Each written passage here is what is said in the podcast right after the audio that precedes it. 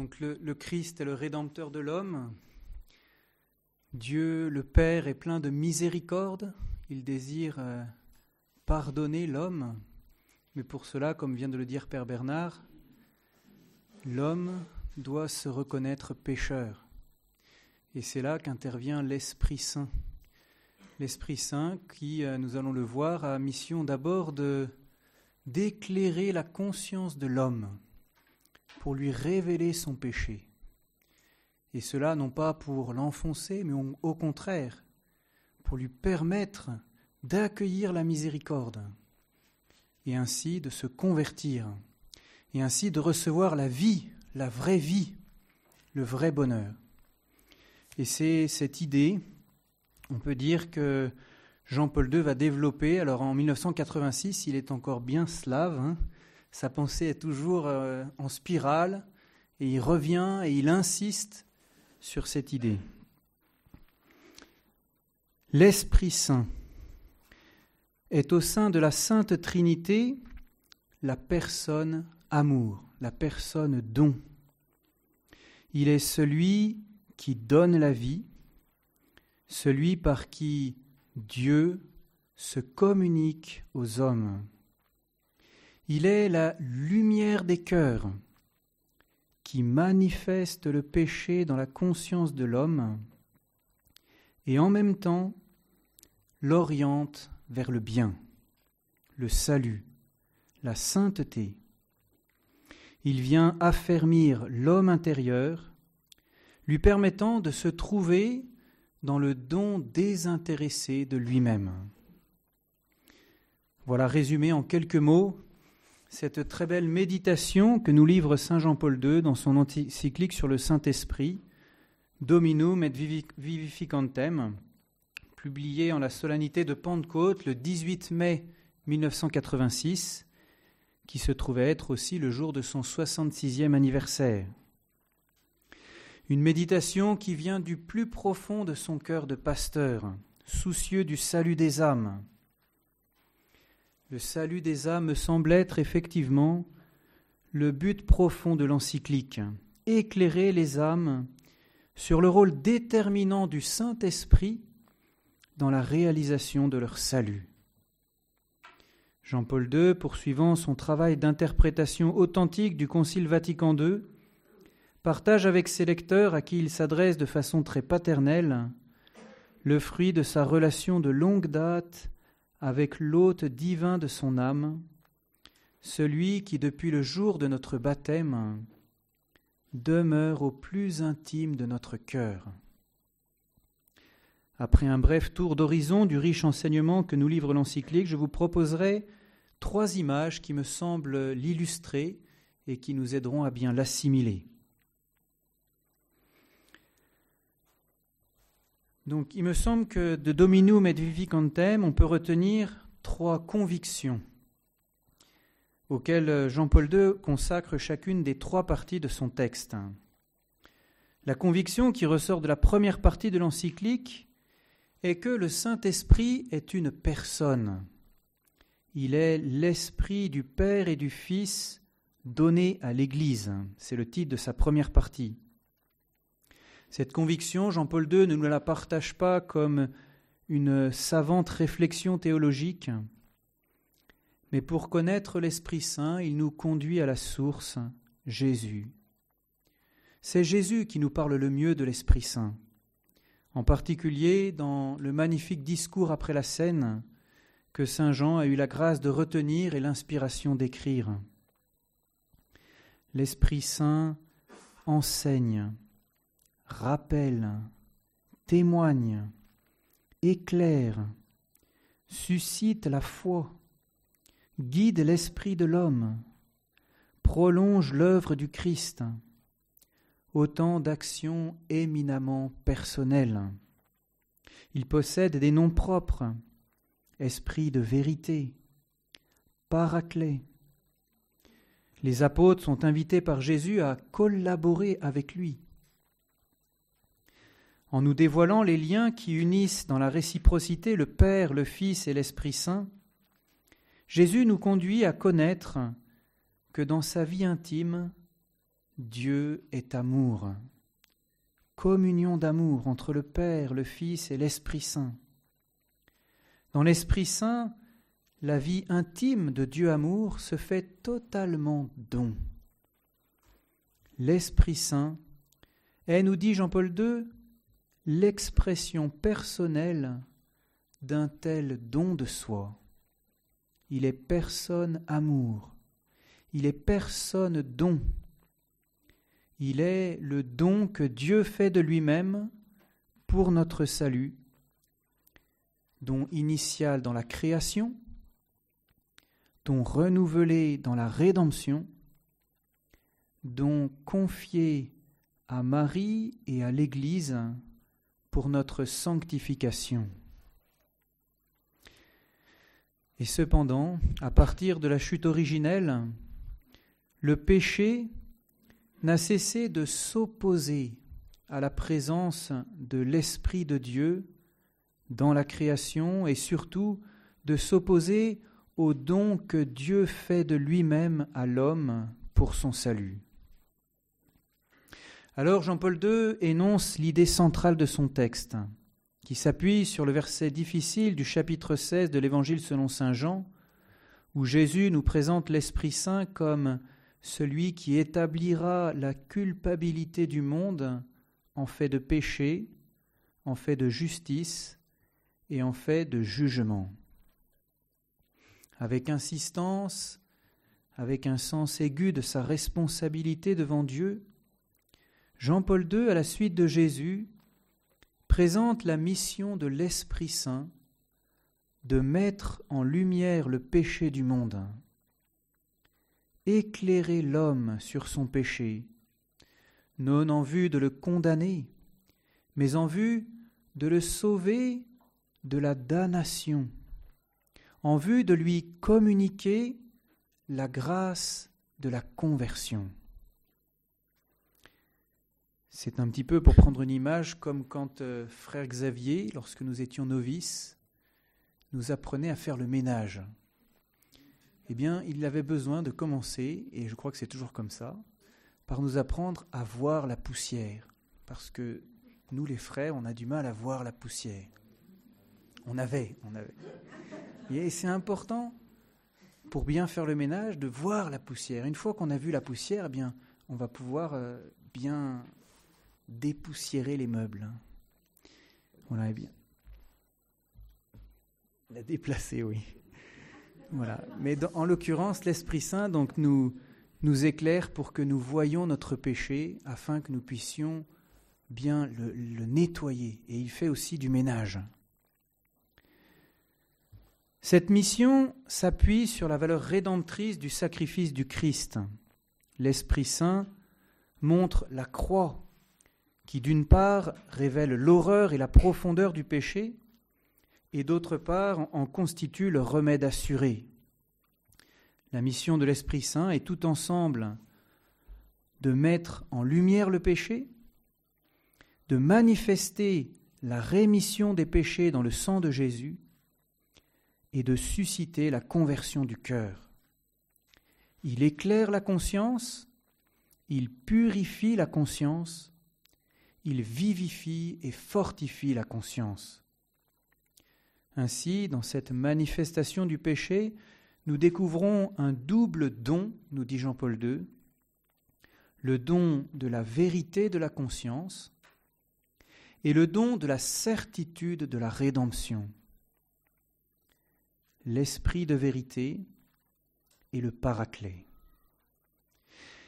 Et cependant, ce don est offert à une liberté capable de le refuser. C'est tout le drame du dangereux péché contre l'Esprit Saint que Jean-Paul II prend le temps d'expliquer avec grande clarté à la fin de sa deuxième partie un tel endurcissement du cœur ferme à l'Esprit Saint l'accès à la conscience, qui peut en arriver à ne plus distinguer clairement le bien du mal, à perdre le sens du péché, c'est-à-dire le sens de l'offense commise contre Dieu. Reprenant Saint Augustin, Jean-Paul II nous dit que pour sortir de cet amour de soi jusqu'au mépris de Dieu, et suivre la route de l'amour de Dieu jusqu'au mépris de soi, le Paraclet se présente à nous comme le soutien indispensable dans le combat spirituel. Dans la troisième partie de son encyclique, Jean-Paul II nous engage à aller vers l'Esprit Saint qui donne la vie. Car une fois la lumière faite sur nos péchés, une fois le salut accueilli dans la joie d'un cœur renouvelé, le don de la conversion réclame un engagement persévérant de l'homme sur la route du bien qu'il ne saurait accomplir sans le soutien de la grâce. Pas d'angélisme naïf chez Saint Jean-Paul II, mais un réalisme franc, habité par une espérance ferme, nourri de l'enseignement de Saint Paul aux Romains et aux Galates. Hélas, l'Esprit Saint rencontre dans le cœur de l'homme résistance et opposition.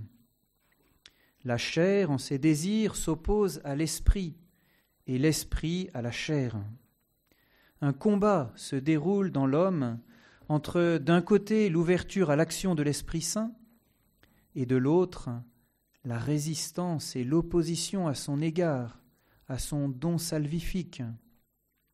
Qui sera victorieux? interroge Jean-Paul II. Et il répond Celui qui aura su accueillir le don avec un grand D. Ici, Jean-Paul II prend encore le temps de préciser que cette lutte trouve également une dimension extérieure dans le matérialisme, cette idéologie athée qui exclut radicalement la présence et l'action de Dieu dans le monde et par-dessus tout dans l'homme.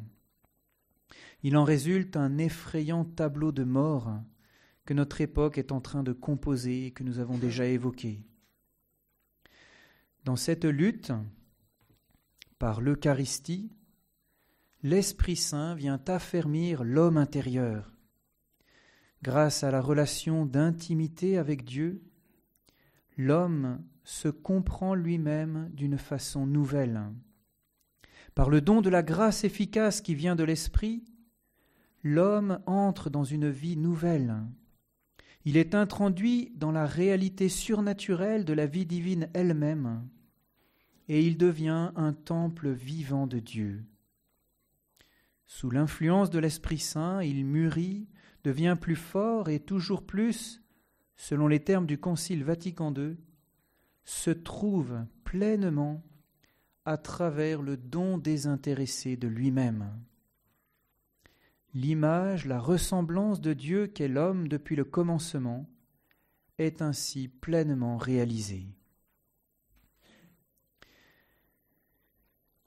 Mais cette méditation que nous livre Jean-Paul II ne doit pas rester au stade de l'étude intellectuelle. Il nous invite à en vivre, à aller vers l'Esprit Saint qui donne la vie, à ouvrir notre cœur au don qu'est l'Esprit Saint, à le rejoindre dans le sanctuaire de notre conscience par la prière, qui est, écrit-il, la manière la plus simple et la plus commune, dont l'Esprit Saint, le souffle de la vie divine, s'exprime et entre dans l'expérience. Pour cela, afin de vous aider à mieux assimiler l'essentiel de ce que Jean-Paul II a voulu nous dire, permettez-moi de terminer en évoquant trois images tirées de la parole de Dieu. La première, c'est Jésus ressuscité, qui le soir de Pâques apparaît à ses apôtres au Cénacle. Il leur montre ses mains et son côté, il souffle sur eux et leur dit Recevez l'Esprit Saint. À qui vous remettrez les péchés, ils seront remis. Jésus, au prix de son sacrifice offert sur la croix pour la rédemption du monde, obtient de son Père le don de l'Esprit Saint et nous le communique.